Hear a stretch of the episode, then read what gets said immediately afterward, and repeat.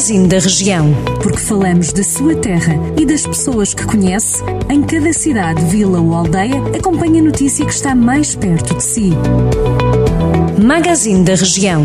Edição de Ricardo Ferreira. Abrimos esta edição do Magazine da Região desta terça-feira, 22 de março, com a proposta de uma nova variante para o IP3 que liga Viseu a Coimbra, que está a levantar dúvidas ao Bloco de Esquerda, mas também à população de Santa Combadão. Em causa está o facto de o projeto lançado pelo Governo à consulta pública prever a construção de uma variante nascente para o Conselho, passando pela zona protegida do Granjal e também por diversas localidades. Em declarações ao Jornal do Centro, o porta-voz do Bloco em Santa Combadão, Artur Gouveia, tece duras críticas ao projeto. O bloquista diz que não concorda com o novo traçado e entende que o plano não está a ser devidamente discutido.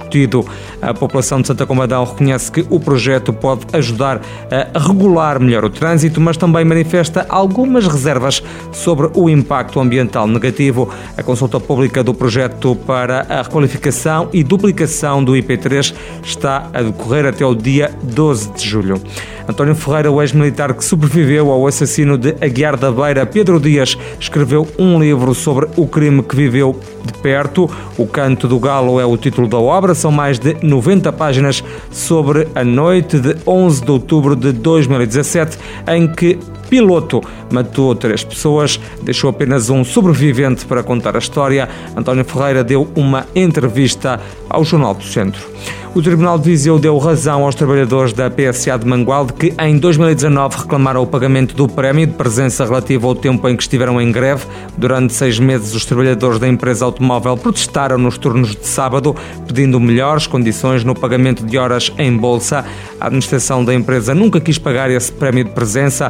No entanto, com a decisão agora tomada pelo Tribunal de Viseu, a fábrica acabou por pagar não só aos seis trabalhadores que recorreram para a Justiça, mas também a todos aqueles que se se encontravam na mesma posição.